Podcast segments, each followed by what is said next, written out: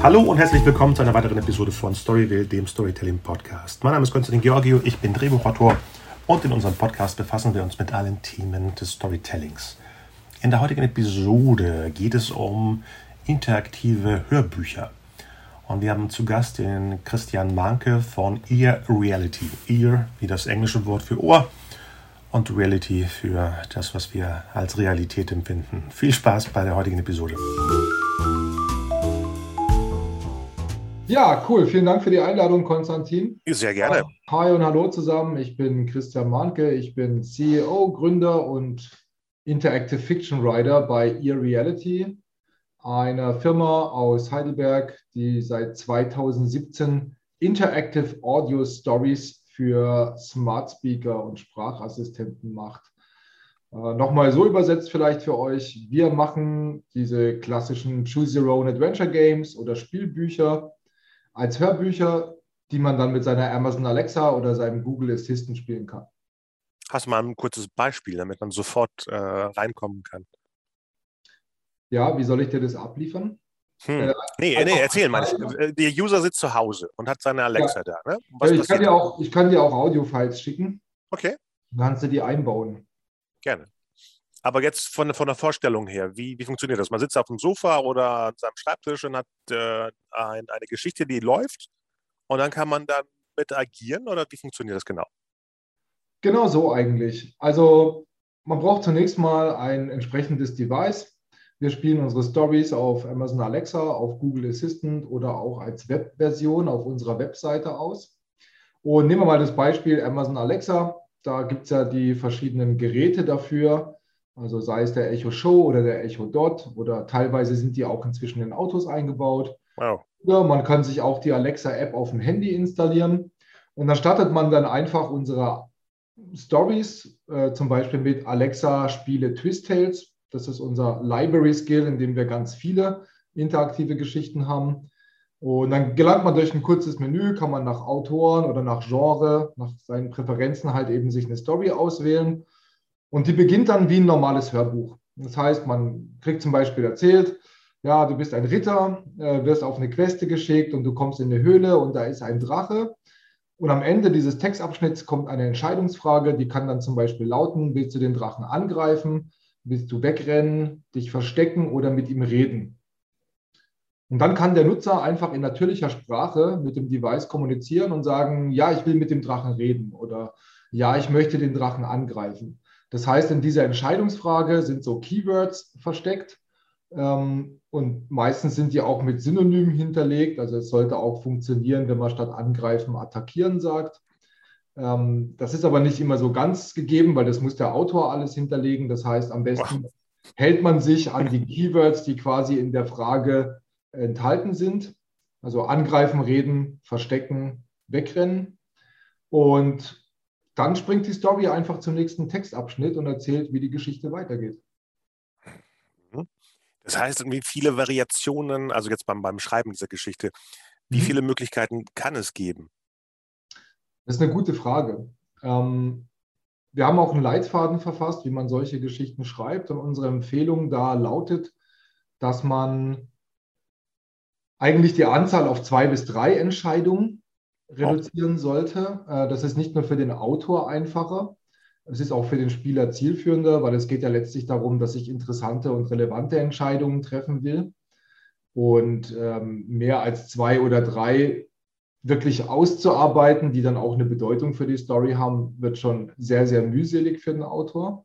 Es hat aber auch noch was anderes mit dem Nutzer zu tun, und zwar, da das ja nicht visuell abgebildet wird, sondern nur auditiv, wenn man jetzt sieben Möglichkeiten aufzählen würde, dann könnte der User sich das gar nicht mehr merken. Der würde sich vielleicht die erste und die letzte noch merken, würde vielleicht auch verwirrt werden. Also das macht schon Sinn, dass man das begrenzt auf zwei bis drei Entscheidungen.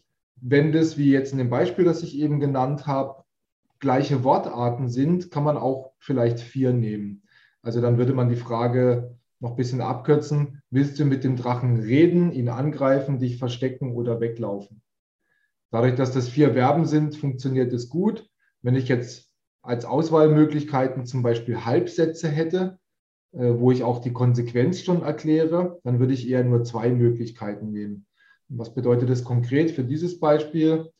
Ähm, es könnte dann zum Beispiel lauten, willst du den Drachen angreifen, um die Prinzessin zu retten und das Königreich zu erhalten? Oder willst du weglaufen, wohl wissen, dass du dann als ein feiger Ritter geächtet wirst und keine Zukunft mehr hast?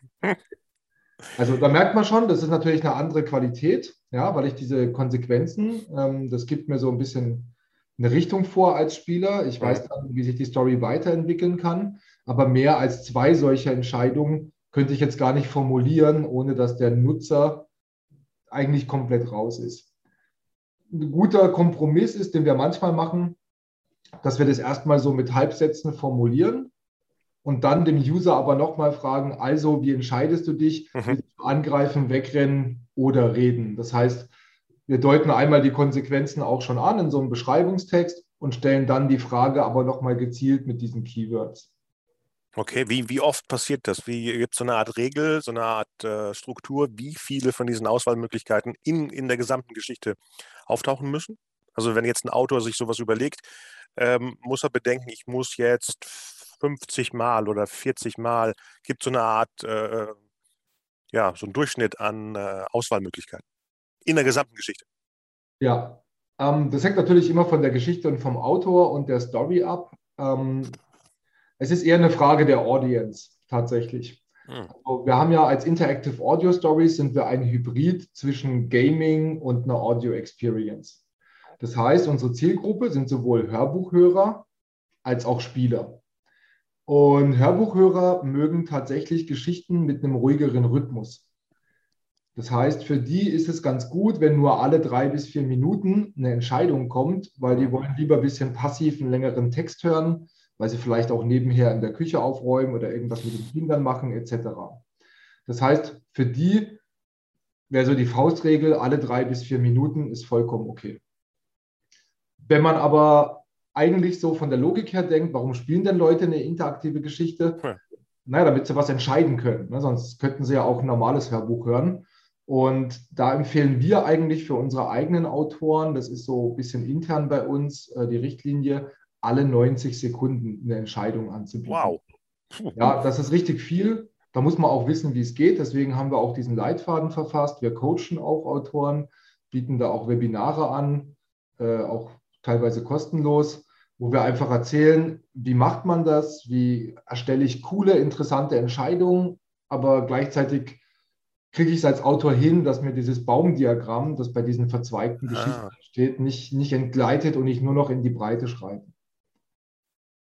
Baumdiagramm, genau. Da habe ich irgendwann mal sowas überflogen, wo man genau sieht, in welche Richtung man ausfranzen kann, ohne dass man irgendwie ja, den Weg verliert.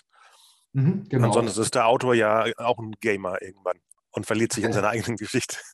Ja, also wenn man so, ich habe das mal durchgerechnet, ich glaube 20 Entscheidungen macht oder 10 Entscheidungen, die immer oder zehnmal immer in zwei Entscheidungen aufsplittet. Also du hast den ersten Text, dann machst du A oder B.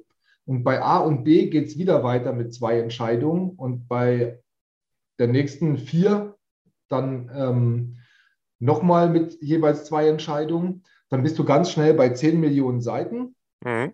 die du schreiben musst. Aber die Spieldauer für einen Nutzer für einen einzigen Weg durch die Geschichte liegt nur bei fünf bis sieben Minuten. Oh. Und das lohnt sich natürlich nicht. Ja, das ist natürlich ganz klar. Also deswegen diese interaktiven Geschichten, die bieten auch keine vollständige Freiheit. Ähm, das heißt, ich habe immer eigentlich pre-scripted Stories, wo ich mich innerhalb der offerierten Entscheidungsmöglichkeiten ähm, durch die Geschichte bewegen kann. Und es ist ganz klar, dass Autoren auch diese, also es gibt so vier Arten von Entscheidungen, die man als Autor anbieten kann. Und die größte und schwierigste ist eine Story-Entscheidung. Und die sollte man selten und vor allen Dingen eher am Ende einer Geschichte anbieten, weil die immer dazu führt, dass zwei komplett neue Handlungsstränge entstehen. Mhm. Wie kann ich mir das vorstellen? Ähm, ganz einfach. Stell dir vor, du wirst als Ritter bei diesem Beispiel da losgeschickt, um die Prinzessin zu retten vor mhm. dem Drachen. Und ganz am Anfang der Geschichte schon kann es jetzt passieren, dass dir das gelingt oder dass die Prinzessin stirbt. Und wenn der ganze Rest der Geschichte sich aber eigentlich darum dreht, wie dein Leben dann mit diesem Königreich verläuft, ja. dann hast du zwei komplett verschiedene Stories, weil einmal heiratest du die Prinzessin und wirst halt der neue König und ein anderes Mal wirst du vielleicht vom König verfolgt und gejagt, weil du es halt vermasselt hast. Und das ist natürlich klar, dass sich diese Storypfade kaum wieder jemals treffen. Obwohl, ist denn so viel Inhalt dann da? Weil äh, das ist eine interessante Variante, dass man eben eine komplett andere Möglichkeit äh, hat, indem man, wie gesagt, das vermasselt hat. Äh, es würde aber nicht weiterlaufen. Ich glaube nicht, dass dann äh, so viel Handlung ist im Hintergrund. Aber ich glaube auch nicht, dass dann irgendwie das System sagt, so, du hast es vermasselt, die Geschichte ist nur fünf Minuten lang. Nein, das wäre sehr schlecht. Ja. Deswegen muss man mit diesen Story Branches oder diese Story Choices, wie wir das nennen, eben sehr vorsichtig sein. Wenn man das ans Ende packt, macht es nämlich zum Beispiel Sinn. Dann habe ich 30 Minuten vorher so meine Geschichte, bis ich überhaupt zum Drachen komme. Mhm. Und dann entscheidet diese Story Choice, schaffe ich es, diese Prinzessin jetzt zu retten oder nicht. Eigentlich nur noch über das Ende oder die finalen Abschnitte. Ah, okay. Und das würde dann funktionieren und würde dem User natürlich trotzdem dann seine eigene individuelle Story geben. Vielleicht hat er ja mhm. auch gar keinen Bock, die Prinzessin zu retten. Ja. Das war ja alles nicht.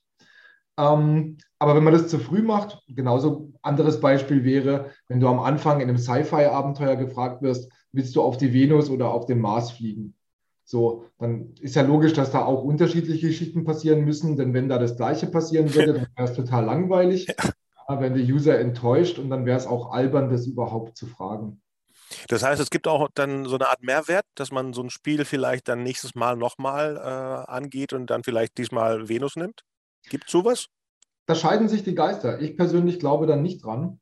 Ich glaube nicht an Replayability. Also ich hm. glaube nicht daran, dass interaktive Geschichten, das ist irgendwie so ein Vorurteil, habe ich das Gefühl.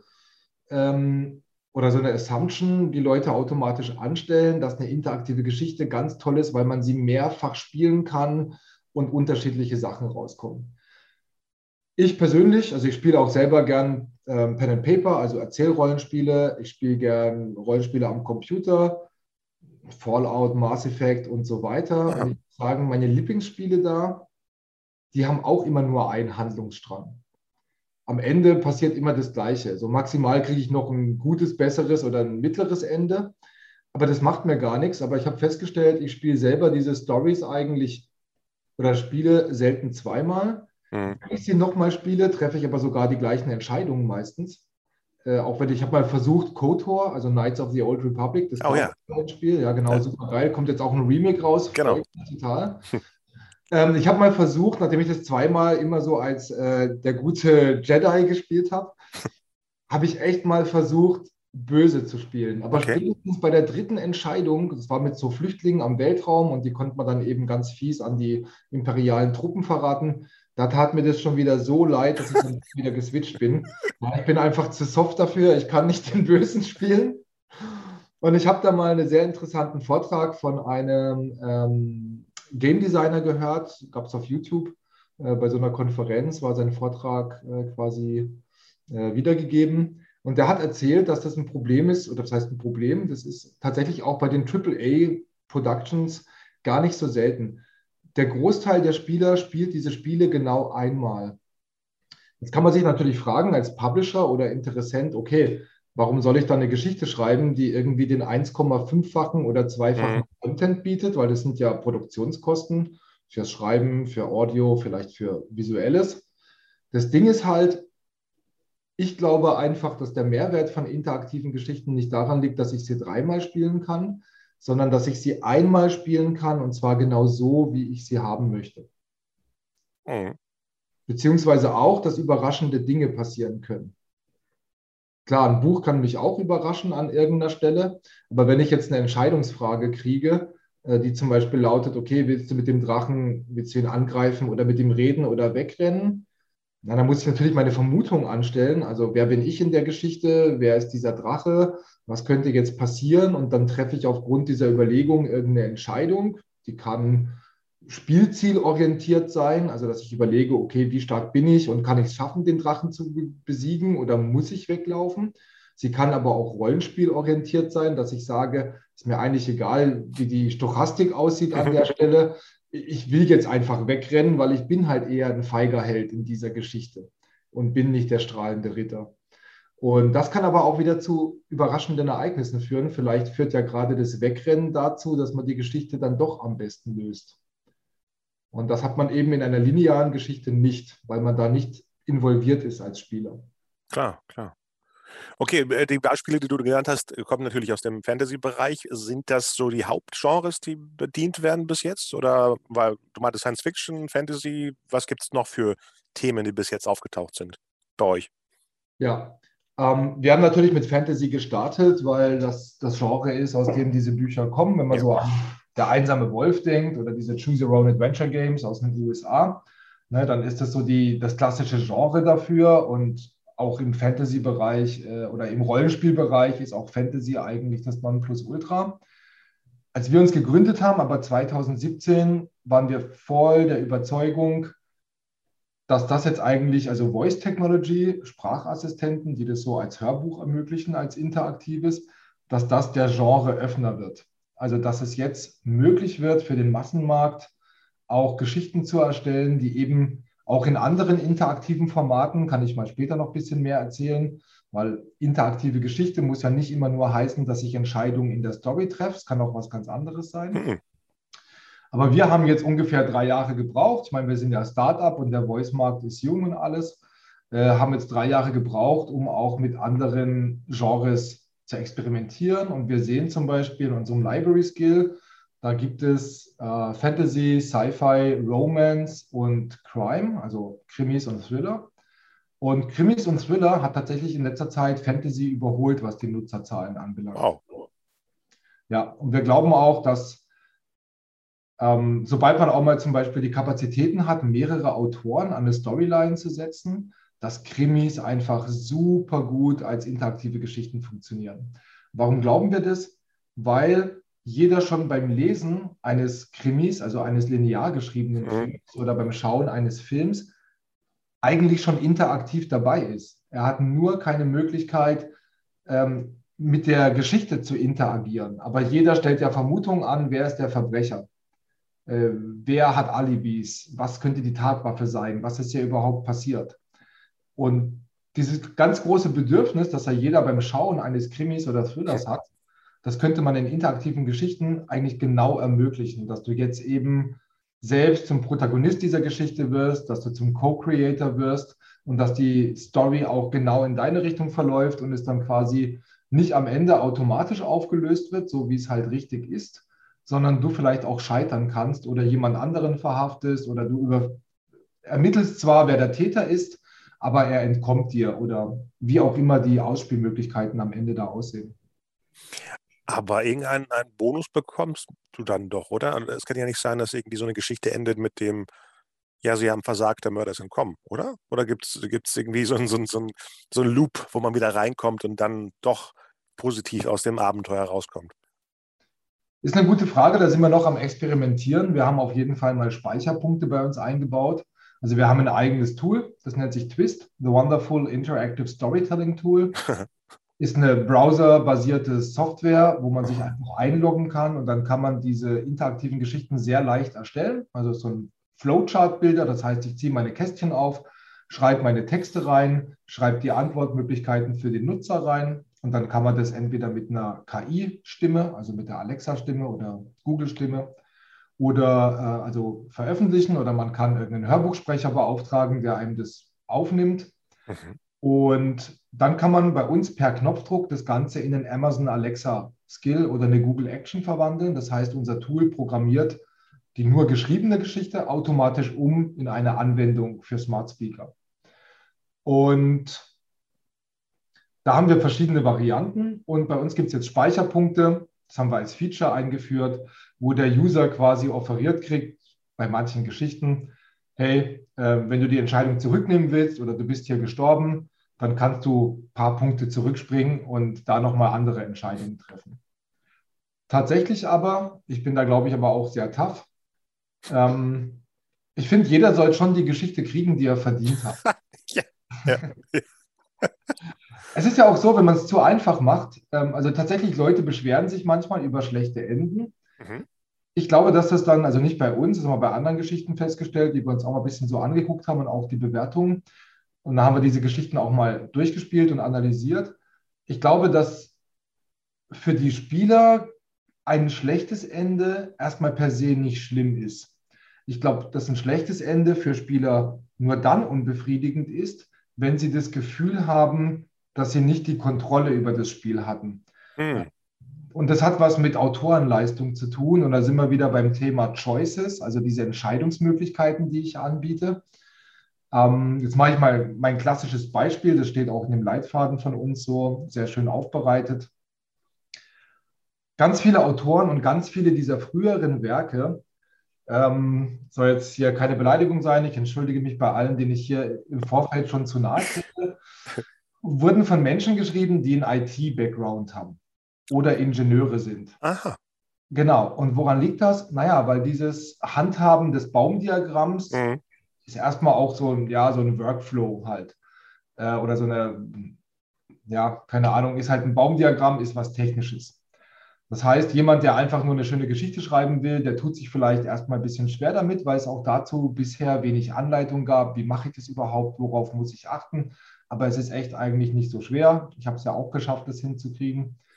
Ähm, und das hat aber dazu geführt, dass diese Leute weniger vom Autorensein und vom Schreiben kamen, als eher vom, ja, vielleicht Mechanik oder Gameplay Mechanics.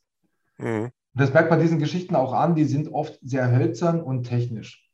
Und was du als Autor immer als Problem hast, ist, dieses Baumdiagramm splittet sich immer weiter auf und du hast jetzt zwei Möglichkeiten, das äh, zu retten. Entweder du führst es wieder zusammen auf denselben Storypfad, ähm, wie zum Beispiel, du kannst mit dem Drachen reden oder ihn angreifen, aber beides führt dazu, dass du die Prinzessin rettest und dann geht es weiter im Königreich. Ja? Das wäre so eine Zusammenführung des Storypfads.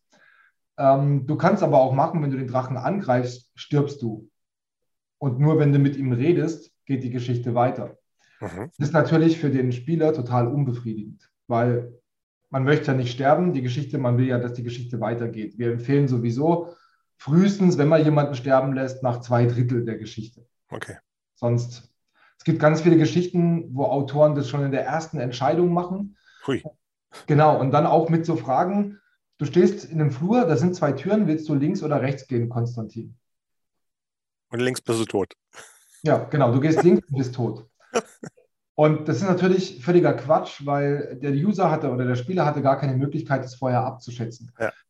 Ein etwas besserer Autor würde jetzt zum Beispiel die Türen beschreiben und würde sagen, da sind zwei Türen. Links ist eine, da ist ein Totenkopf drauf und rechts ist eine, da ist ein, was auch immer. Ähm, ein hübscherer Totenkopf. Ein hübscherer Totenkopf, genau. Oder eine Goldmünze drauf. Ja. Und wenn ich dann durch die Totenkopftür gehe, ist jetzt natürlich sehr plakativ und einfach, ähm, dann weiß ich, okay, da ist wahrscheinlich eine Gefahr dahinter. Ist jetzt, da kann ich so Risikochance besser abschätzen. Ähm, wir empfehlen sowieso, diese Problematik anders zu lösen, und zwar indem man gar nicht so sehr über das Was fragt, also was willst du tun, sondern über das Wie.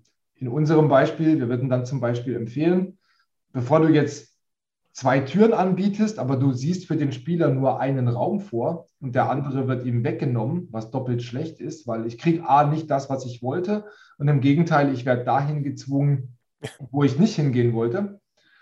Ähm, würden wir die Frage so stellen, in diesem Flur ist nur eine Tür und wir fragen dann, wie willst du die öffnen? Willst du die eintreten und mit gezückten Waffen in den Raum springen? Mhm. Oder willst du die Tür ganz leise öffnen und dich reinschleichen? Oder willst du freundlich klopfen und sagen, ich bin's, der Abenteurer? Und das hat folgenden Vorteil. Erstmal ist dahinter nur ein Raum und ich kann mit einem kurzen Text irgendwie beschreiben, wie diese unterschiedlichen Entscheidungen, die ich als Nutzer getroffen habe, sich nun auswirken. Also wenn da zum Beispiel ein Zauberer in dem Raum am Kamin sitzt und du springst da rein und zückst deine Waffen, dann sagt er, okay, wenn du fertig bist damit, dass du hier alles kaputtgeschlagen hast, dann setz dich gerne ans Feuer, dann können wir einen Tee trinken. Oder wenn du da irgendwie reinschleichst und so, dann kann der Zauberer einfach so einen Lichtzauber machen. Ja, es wird halt hell im Raum, du siehst einen alten Zauberer und der sagt, ja, die Geldbörse liegt da drüben, kannst du dir gerne was nehmen, aber lass was drin und dann kannst du herkommen und einen Tee trinken. So, das heißt, ich kann das quasi unterschiedlich darauf reagieren, was der mhm. Nutzer sich gewählt hat.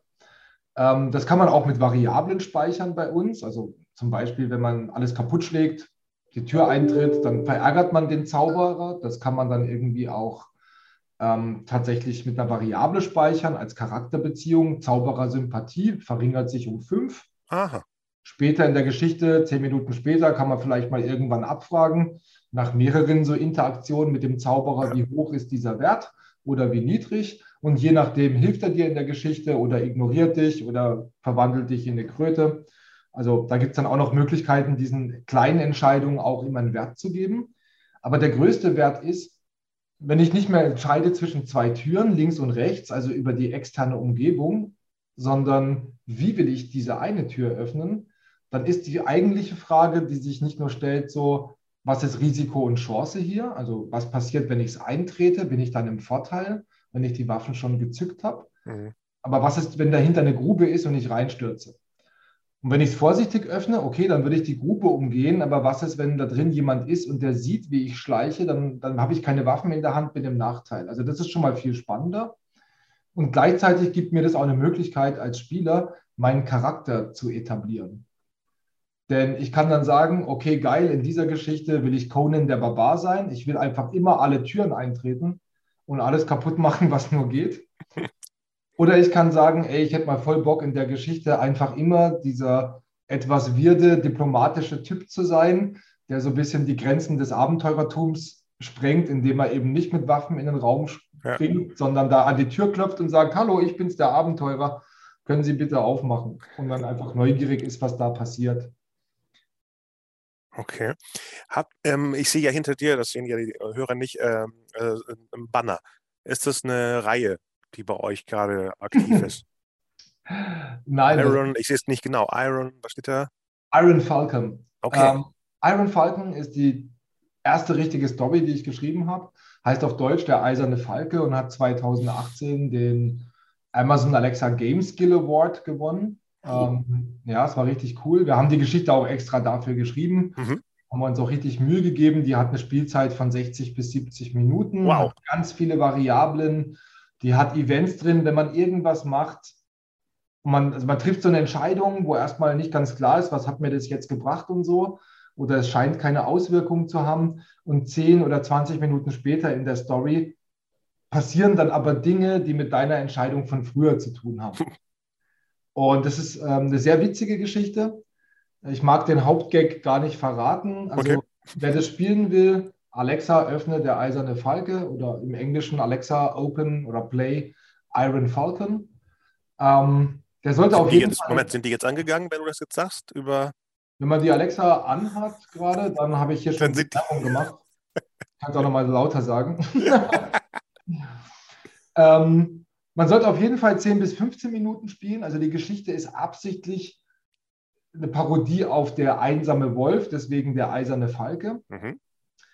Ist auch extra so von mir in diesem Stil damals geschrieben und greift auch viele Elemente auch, auch ein bisschen die, Back, die Backstory so vom ersten Band vom Einsamer Wolf, ist ein bisschen so quasi hier auch beim Charakter, ist dann aber eine völlig andere Geschichte. Und nach 10 bis 15 Minuten geht so auf einer Meta-Ebene eigentlich nochmal eine besondere Form der Interaktivität los. Mhm. Da will ich aber nicht zu viel verraten nee, nee. aber ähm, ich glaube, das lohnt sich schon, diese Story mal zu spielen. Jetzt bei dem Beispiel, ne? Ähm, du sagtest 60 bis 70 Minuten. In mhm. einem, in einem äh, Theaterbuch oder einem äh, Filmdrehbuch wären es 70 Seiten. Wie kann ich mir jetzt ein Buch zu der Geschichte genau vorstellen? Wie, wie riesig ist das denn mit den ganzen Verzweigungen und so weiter? Ja, lass mich ganz kurz mal gucken. Ich habe so einen Ordner, da müssten eigentlich auch die Skripte drin liegen. Wenn nicht, kann ich das gleich exportieren bei uns. Und dann sagt er 700 Seiten. Nein, nein, nein, Quatsch, Quatsch, Quatsch. Also die Gesamtaudiozeit beträgt 90 Minuten. Das heißt. Spielfilmlänge, ja. Ja, aber da kannst du schon mal sehen, ähm, das Verhältnis ist ungefähr 1 zu 1,3. Ah, also wenn du ein okay. lineares Buch mit 100 Seiten hättest, dann wären es 130. Okay. Wenn du 300 Seiten hättest, wären es 400 klingt ja erstmal harmlos. Also habe ich mir noch viel, viel komplexer vorgestellt. Also nicht komplexer, sondern viel mehr Inhalt vorgestellt, genau. Ja, kann man machen. Ja. Ähm, ist dann, wird dann ein größeres Projekt. Ich frage mich halt, wofür, weil mhm. ähm, wenn du zwei verschiedene Geschichten erzählst, ne, also wenn das so eins zu zwei wäre, das Verhältnis, wäre es dann nicht geschickter, wenn ich einfach zwei Geschichten erzähle? Weil ich genau. muss davon ausgehen, dass die Hälfte meiner Nutzer vielleicht die Geschichte nur einmal spielt. Mhm. Ähm, also wir finden so 1,3 bis 1,5, das ist durchaus vollkommen genug, um eine Geschichte interaktiv so zu erzählen, dass sie für den User echt viele spannende Entscheidungen bietet. Und es ist eher nicht eine Frage des Vielschreibens, sondern des Wissen, was man schreibt. Okay. Also es hat, hängt viel mit diesen Entscheidungen, wie ich es auch in diesem Beispiel gezeigt habe. Ne? Also da kam jetzt nicht viel Text dazu, wenn ich statt was, wie frage, wie machst du diese eine Tür auf? Mhm. Und trotzdem entsteht so viel Mehrwert. Vor allen Dingen kann ich das als Muster haben und ich kann öfter anbieten, willst du brutal, listig oder diplomatisch agieren. Dann habe ich auch schon so ein Pattern für Entscheidungen, was ich dann quasi immer nur in die Situation anpassen muss. Also was weiß ich, was könnte als nächstes passieren? Da kommt irgendein Ork, gegen den ich kämpfe in diesem äh, Dungeon oder ich mache mal ein anderes Beispiel, ein Mafia-Schläger, wenn es eben eine Crime-Story ist. Und dann könnte ich ähm, wieder fragen, will ich den brutal angreifen, indem ich irgendwie, keine Ahnung, cool meine Knarre ziehe und wild durch die Gegend baller? Oder will ich versuchen, mich an, dem, an der Decke entlang zu hangeln, um dann irgendwie dass der mich gar nicht sieht und ich an dem vorbeikomme, ohne überhaupt in den Kampf zu kommen. Oder spreche ich den an und sage, ähm, hey, ich komme von der anderen Mafia-Abteilung aus Land XY. Mhm. Äh, ich wurde hierher geschickt, um die Wasserrohre zu überprüfen. weißt du super nicht, wo ich da hin muss. und schon klingt es wie die Erotik-Version des Audiospiels. Genau, ja. Ähm, gibt es sowas wie Reihen? Sowas wie, dass man weiß, aus der Serie spiele ich jetzt ein weiteres Abenteuer? Habt ihr sowas schon vor oder schon gemacht? Äh, haben wir schon, aber bisher nur für die Kinderstories. Also wir haben Ach. eine ganz gut laufende Storyline. Ich würde mal sagen, das ist die erfolgreichste Interactive Audio Story Reihe, vielleicht sogar weltweit. Ähm, die heißt Der Zauberwald, ähm, hat 13 Folgen inzwischen, fünf weitere oh. sind gerade in Produktion. Genau, die Folgen sind aber viel kürzer, weil wir haben festgestellt, mhm. wenn man mit Episoden arbeitet, mögen die Menschen, also wir können, wir kriegen ja auch Daten aus unseren Geschichten. Die sind natürlich nicht auf einzelne Nutzer bezogen, sondern auf die Gesamtheit. Mhm. Das heißt, wir sehen zum Beispiel, alle unsere User treffen im Schnitt pro eine Spielzeit, also wenn sie die Alexa einmal anmachen und eine Geschichte starten, bis sie die wieder ausmachen, ähm, treffen so meistens 10 bis 15 Entscheidungen. Und da kann man sich schon ausrechnen, wie lang die Geschichte ungefähr sein sollte, mhm. damit die Episode auch da endet, wo der User sagt, okay, das reicht mir jetzt erstmal, ich spiele heute Abend weiter oder ich spiele morgen weiter. Und für unsere Zauberwaldgeschichten, die sind meistens zwischen 15 und 20 Minuten, haben die als Spielzeit. Ähm, das funktioniert sehr gut. Wir haben da eine hohe Retention von, die Spieler kommen nach sechs Wochen noch 10 Prozent der Nutzer wieder die treffen im Schnitt der durchschnittliche Nutzer, und das sind dieses Jahr bisher 36.000, die die Geschichten gespielt haben. Ähm, der durchschnittliche Nutzer trifft 71 Entscheidungen in diesen 13 Episoden. Das heißt, wir haben so eine Auslastung, also ich habe das mal so ein bisschen hochgerechnet, Pi mal Daumen. Die Gesamtlänge, alles an verfügbarem Audiomaterial beträgt so 240 Minuten. Und jeder durchschnittliche Nutzer spielt ungefähr 112 Minuten davon. Hm. Und ich glaube, das ist auch super interessant, weil ich weiß nicht, wie das bei normalen Hörbüchern ist, da kenne ich die Quote nicht. Also klar, 100.000 Leute kaufen sich ein Hörbuch, aber wie viele hören es tatsächlich ganz zu Ende? Ich glaube nicht, dass das 100 Prozent sind. Und wie, wie viele in welchem äh, Zeitrahmen? Genau, also ja. bei uns würde ich schon mal schätzen, dass das also anhand dieser Zahlen, ich kann es jetzt ja nur im Durchschnitt sagen, sind es 40 Prozent, mhm. spielen mhm. alle Folgen komplett durch. Und was auch noch besonders ist, ich meine, bei so einem Hörbuch, äh, wenn ich das streame und dann sehe, ah, das hat eine Person durchgehört. Ja, keine Ahnung, ob die Person noch im Raum war oder nicht einfach eingeschlafen ist, während des Durchhörens. Genau. Bei unseren Geschichten wird ja alle 90 Sekunden angeklopft. Hey, Nutzer, bist du da? Weil der muss ja eine Entscheidung treffen. Ach ja. Das heißt, unsere haben auf jeden Fall eine höhere Qualität, würde ich sagen, die Nutzer. Ähm, mich interessiert immer, wir, wir sind ja da in einem Zeitalter, wo alles ja nebenher gemacht wird und irgendwas gestartet wird, wenn man in der, der S-Bahn drin ist oder im Auto. Ja. Kann man sehen, wie oft Leute etwas starten, weil sie es gerade gekauft haben oder gerade mal in der Hand haben und dann wieder ausmachen, weil sie gerade wirklich irgendwie in einer, in einer Schlange im Supermarkt sind oder sowas. Also mir passiert das, dass ich irgendwas unbedingt ja. markieren möchte und dann ist es ja schon aktiviert, dann ist es ja schon in, in, in der Mache. Kann man das sehen? Kann man sehen, wie viele Leute einfach nur anschubsen, weil sie es gerade toll finden und aber keine Zeit haben dafür?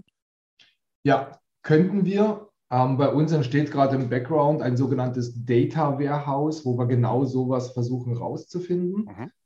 Ähm, also wir, wir sehen schon zum Beispiel im Flowchart, 1000 Leute kommen rein äh, in die Geschichte und bei der ersten Entscheidung gehen 400 nach links und 400 nach rechts und 200 schalten es wieder aus.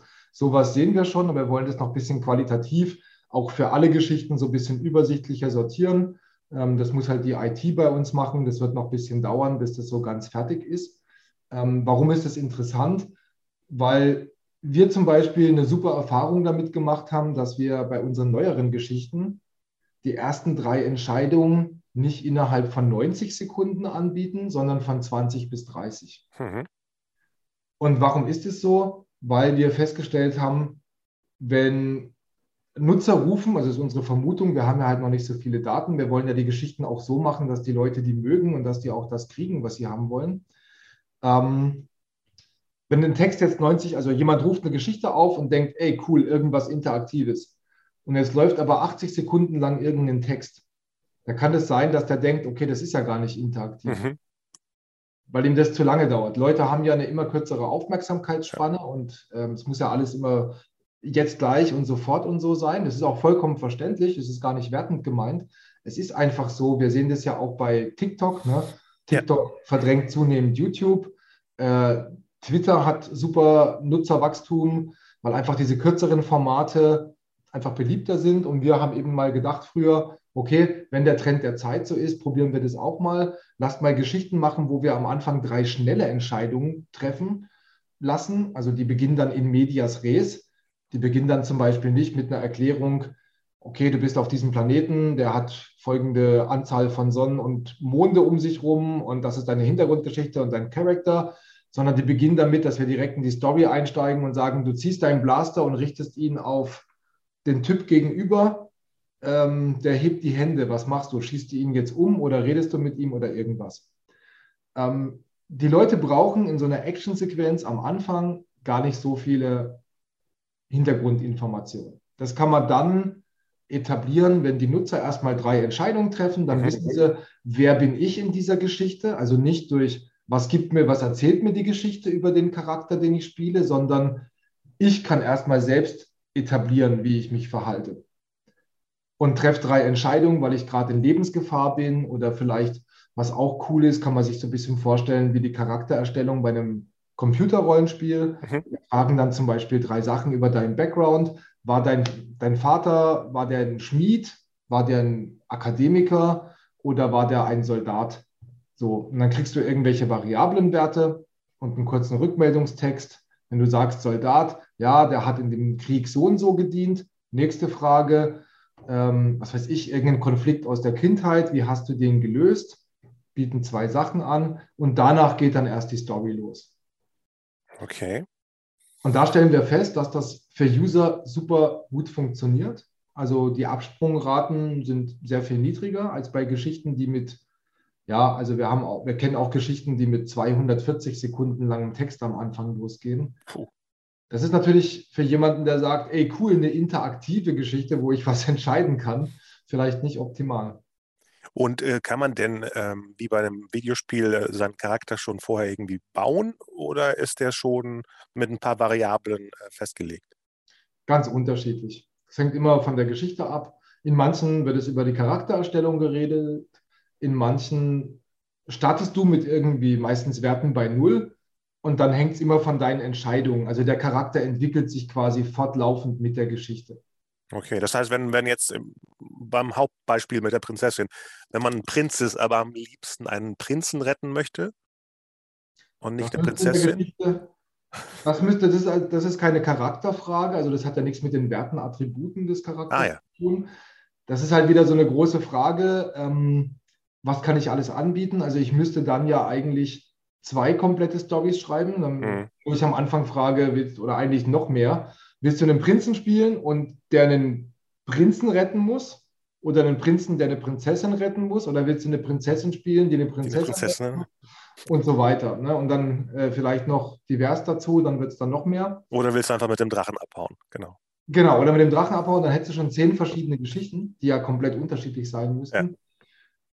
Ähm, mit KI-Stimmen wäre das noch möglich. Wir machen, aber die sind noch nicht so weit von der SD-Qualität. Es gibt zwar ein paar Business-Stimmen, aber es gibt wenig, wenn dann hauptsächlich im englischen Bereich, weil da die Datenmenge einfach größer ist, ähm, gibt es wenig Stimmen, die wirklich so eine narrative Qualität haben.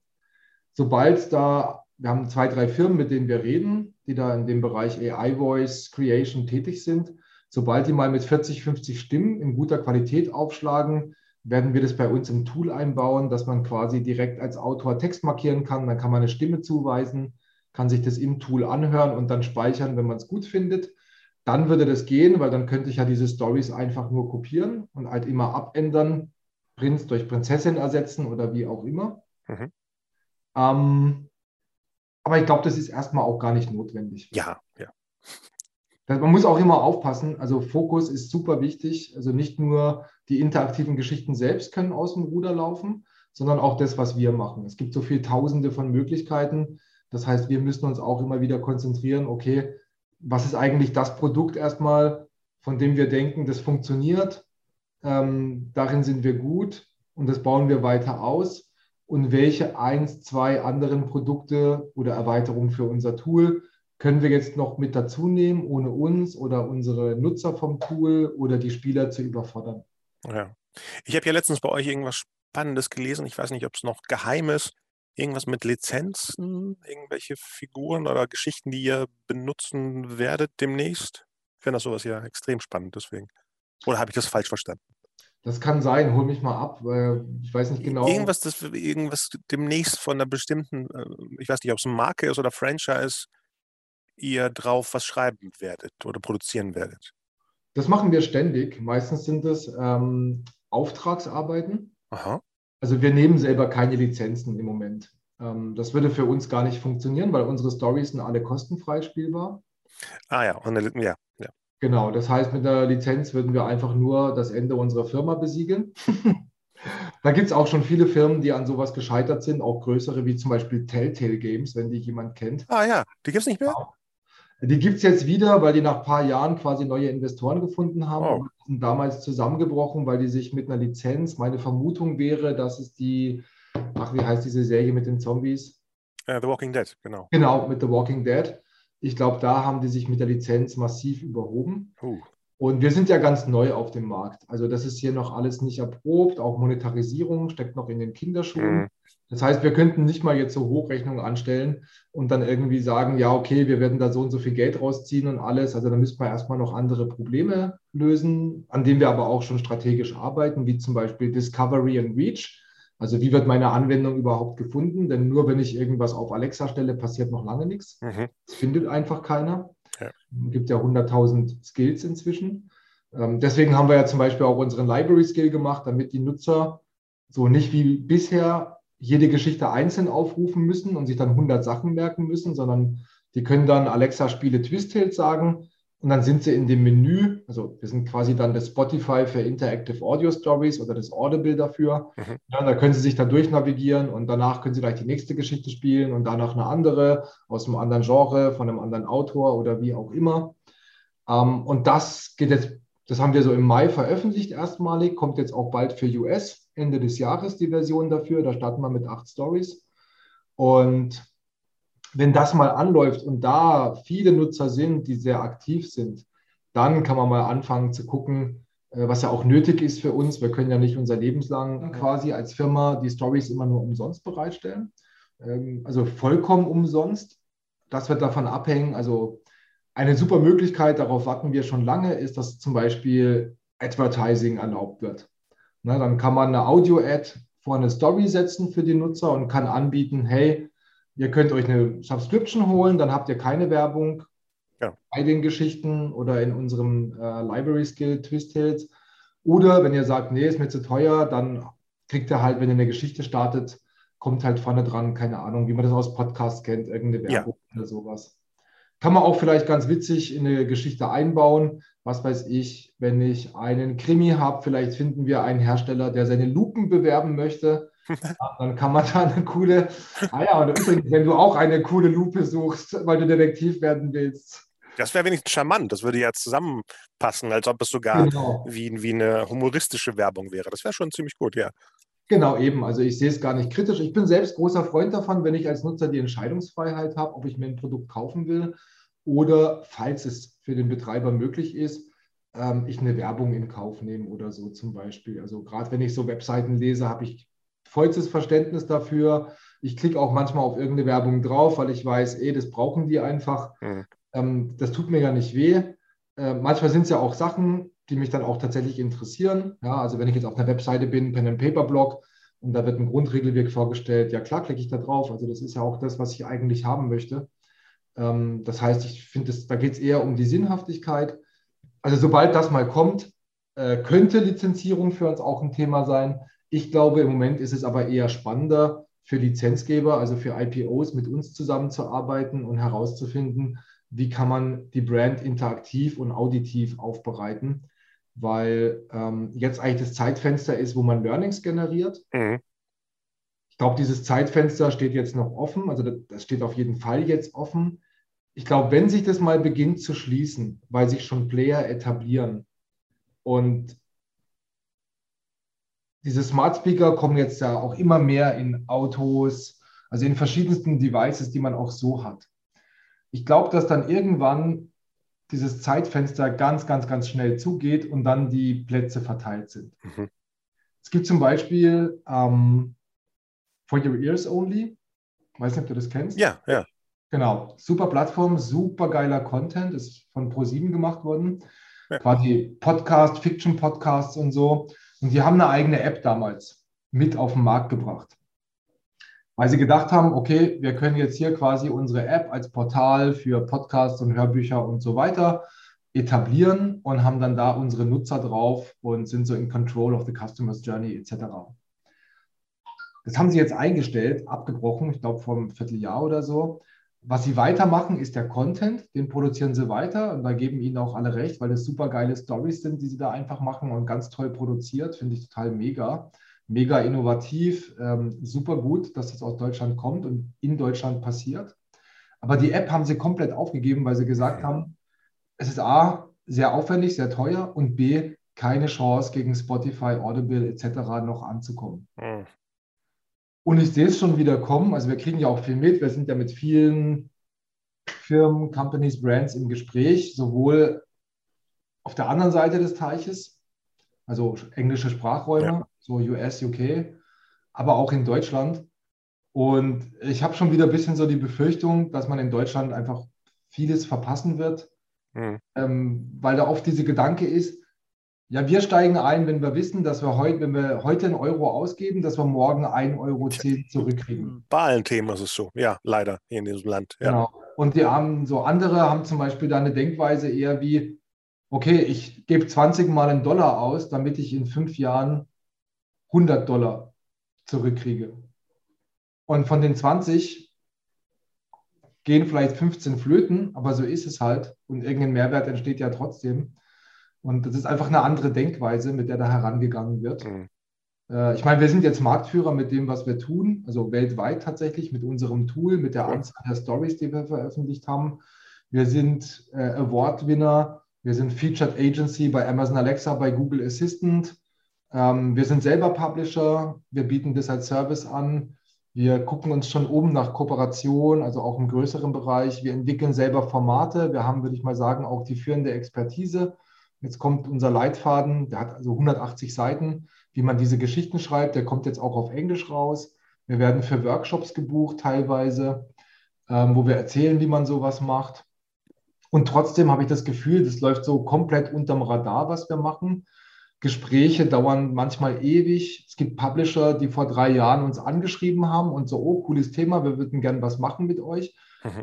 Wo wir nach drei Jahren noch dabei sind, E-Mails zu schreiben und noch kein einziges Projekt angegangen ist, wo ich mir dann denke, also für, für die Zeit und das Geld, was die in das E-Mail schreiben und die Calls investiert haben, hätten die schon fünf Projekte realisieren können und, und hätten dann ganz konkrete Erfahrungen gemacht und wären einfach hundertmal weiter. So ganz im Ernst, unsere erste Story, die wir veröffentlicht haben, der Zauberwald, und das hat, also diese erste Folge, also die ist ja nicht nur der Grundstein für die erfolgreichste deutsche Hörbuchserie, also interaktive, sondern ähm, die wurde inzwischen auch, seit 2018 ist die online, bestimmt von 150.000 Nutzern gespielt. Wow. Ja, das ist eigentlich richtig viel. Und die habe ich damals in vier Stunden geschrieben. Der Hörbuchsprecher hat zwei Stunden gebraucht und wir haben weitere drei Stunden gebraucht, um das Ding auf Alexa zu schießen mit unserem Tool. Mhm. So. Und das ist dieses Start Lean, ja. Und vor allen Dingen auch hands-on, also einfach was ja. machen. Ähm, nicht irgendwie so riesig planen und 50 Leute in irgendwelche Calls, oh, nee. jeder was dazu beitragen kann. Das, das geht alles einfacher. Das geht schnell. Man kann mit unserem Tool super Prototypen für Learnings erstellen, wo man smart anfängt, zum Beispiel uns auch vertraut, dass wir schon wissen, was wir da machen. Man kann Sachen komplett an uns abgeben, man kann aber auch nur Expertise einholen oder nur eine Lizenz für unser Tool, so wie man es eben braucht und will. Äh, und dann einfach mal mit was starten und dann wird man schon sehen, was passiert. Dann sieht man schon, wie die Nutzer sich entscheiden. Man kriegt irgendwelche Bewertungen, wo Nutzer auch Feedback geben. Und damit kannst du dann anfangen, in die größere Planung zu gehen. Aber immer dieses an der Blaupause muss über Jahre hinweg. Also bei manchen denke ich wirklich, bis die sich zu was entschieden haben und geeinigt haben, gibt es keine Sprachassistenten mehr. Ja? Nee, nee, viele Leute sind ja wirklich, die bleiben in so einem Loop hängen von drüber nachdenken, etwas zu tun und nicht zu tun. Ja. Und drüber ja. sprechen, etwas zu tun. Ja, ja, weil man hat auch Angst, Entscheidungen zu treffen. Das ja, passt ja. ja eigentlich gut dazu, weil wenn ich eine Entscheidung treffe, habe ich ja immer die Gefahr, dass ich einen Fehler mache. Wenn ich gar nichts mache, kann, kann nachher keiner sagen, oh, du hast die falsche Entscheidung getroffen. Und ich glaube, das ist so eine Denkweise, wo sich auch Deutschland vielleicht, also die ist halt ist nicht pauschalisiert, gibt ja ganz viele super Unternehmen äh, und tolle Sachen, aber so für den Bereich Medien und mhm. der Bereich, wo wir sind, mit Leuten, wo wir sprechen, da sehen wir das tatsächlich auch noch so. Also hm, lieber mal nichts machen, lieber mal abwarten, bis es ein sicheres Ding ist, bis ja. wir genau die Benchmark-Zahlen haben und wissen, was kriege ich hier, wo, wie raus. Aber das hast du immer nur am Ende einer Entwicklung. Und wenn es schon zu spät ist. Genau, dann, ja. dann, ist alles schon verteilt. Dann ja. kannst du deine App, wenn du dann eine App machst oder wenn du dann irgendwas anderes machen willst, das kannst du vergessen, weil da sind diese Plätze schon vergeben an genau. andere Player und dann bist du da abhängig von denen. Ja. Wo, wo, findet man euch? Wenn jetzt die Autoren jetzt denken, ich gucke mir das mal an, weil mich interessiert das, wo findet man eure Seite als erstes, den Leitfaden und alles andere? Ja, also unsere Webseite gibt es auf ear-reality.com. Ähm, ich packe dir hier mal auch einen Link rein in mhm. die Videobeschreibung. Dann kannst du das auch gerne mit den Leuten teilen. Natürlich. Ähm, Okay, fettes Feld aufgemacht, aber hier ist der Chat, jetzt habe ich ihn gesehen. Die Webseite ist gerade noch under construction, sollte spätestens in zwei Wochen online gehen. Mhm. Ähm, die ist auf Englisch, nicht erschrecken. Es wird da auch irgendwann eine deutsche Variante geben, aber da findet ihr den Leitfaden auf jeden Fall. Da gibt es die Möglichkeit, mit uns in Kontakt zu treten. Und da gibt es auch unter der Page Games ähm, so ein Filter, filterbares Menü, wo man dann raussuchen kann, in welcher Sprache suche ich Stories, welche Genres. Und da kann man sich aus unserer Library, da sind bisher so 20 Stories drin, eben anzeigen lassen, welche Stories es gibt, kann dann direkt auf den Link klicken und dann kann man sogar über den Link seine Alexa aktivieren oder sich eine Nachricht schicken lassen, dass wenn man das nächste Mal seine Alexa anmacht oder seinen Google Assistant, dass dann kommt, hey, du wolltest noch diese mhm. Geschichte spielen, willst du das jetzt tun? Ähm, und so ist es sehr zielführend. Und da gibt es auch den Leitfaden, da, wenn man, ähm, kann man subscriben und dann kriegt man den zugeschickt als Google Doc, das PDF, also der ist völlig for free, weil wir wollen, wir glauben sehr an Help, not Hype und wollen wirklich Leuten helfen und Wissen teilen. Da sind wir immer ganz offen. Deswegen, als du vorhin gesagt hast, war das irgendwie geheim? Nee, eigentlich ist nie was geheim, was wir machen. Es sei denn, wir haben Customer Projects und dürfen halt noch nicht darüber sprechen, was genau. es genau ist. Das ist ja vollkommen logisch und berechtigt. Aber so alle unsere eigenen Sachen sind wir immer vollkommen transparent, was wir gerade machen, was unser Stand ist. Auch unsere Learnings, was schiefgegangen ist bei uns, wo wir sagen, okay, das hat nicht funktioniert. aber auch was so unsere Pläne für die Zukunft sind, in welche Richtung wir mit Storylines gehen. Da wird es auch super Interessantes von uns geben in ja, den nächsten Monaten. Wir werden neue Formate ausprobieren. Wir werden eine größere Storyline für Erwachsene machen und brainstormen dann mit unseren Writern auch für noch ein anderes Projekt. Also das wird super spannend. Und die beste Nachricht kann ich auch schon mal ankündigen. Man kann sich für Twist, also für unser Tool, äh, für eine Beta-Version bewerben. Die ist kostenfrei. Und wir wollen eigentlich zum Jahresende, vielleicht wird es aber auch Beginn nächsten Jahres, ähm, das Tool als Self-Publishing-Plattform veröffentlichen. Wow. Das heißt, dann wird es die Möglichkeit geben, für alle möglichen Autoren ähm, da einfach ihre eigenen Geschichten zu erstellen und die als Alexa Scale, als Google Action oder als Webversion äh, zu veröffentlichen. Das könnte vielleicht sogar passieren, dass das erstmal umsonst ist für alle, weil es quasi so eine Art Pre-Release ist und wir wollen uns nicht zu selbst unter, zu sehr unter Druck setzen. Ähm, kann sein, dass es eine kleine Subscription-Fee von ein paar Euro im Monat gibt oder so. Wissen wir alles noch nicht. Also Stand jetzt werden wir eher sagen, wir releasen das mal for free begrenzen vielleicht die Plätze, damit es nicht gleich zu viele Leute werden, wobei das ja immer eine positive Gefahr ist. Das sehe ich jetzt auch nicht gleich unbedingt. Das hängt ja wieder vom Marketing ab. Ja. Ähm, aber da freuen wir uns über jeden, der dazukommt und dann nach und nach werden wir auch mehr Videos hochladen und auch mehr Webinare anbieten, weil das können wir dann nicht mehr über Einzelbetreuung natürlich abbilden. Nee. Ähm, aber da gibt es ja immer Möglichkeiten und das wird nach und nach so wachsen und da freuen wir uns auf eine coole Community. Sehr gut. Sehr, sehr spannend. Also tolles Thema und äh, wir bleiben auf jeden Fall am Ball und äh, gucken, wie es bei euch auch weitergeht und unterhalten uns bestimmt in den nächsten paar Monaten nochmal darüber. Danke, dass du da warst. Cool. Ja, vielen Dank für die Einladung, Konstantin. Hat mich super gefreut. Ein super angenehmes Gespräch. Und wir, wir gucken, was da hier demnächst so abläuft. Auf jeden Fall. Dann können wir vielleicht ein Follow-up drehen. Und ja. genau, eine Sache haben wir vergessen. Ich starte oh. auch meinen eigenen Podcast. Oh ja, stimmt. Äh, das spoilere ich jetzt noch nicht, aber weißt du was? Dann lade ich dich als einen der ersten Gäste ein. Oh, super. Ähm, wird dir auf jeden Fall gefallen und Bock machen. Sehr gut. Ja. Alles klar. Dann bis bald. Bis bald. Ciao, ciao. ciao.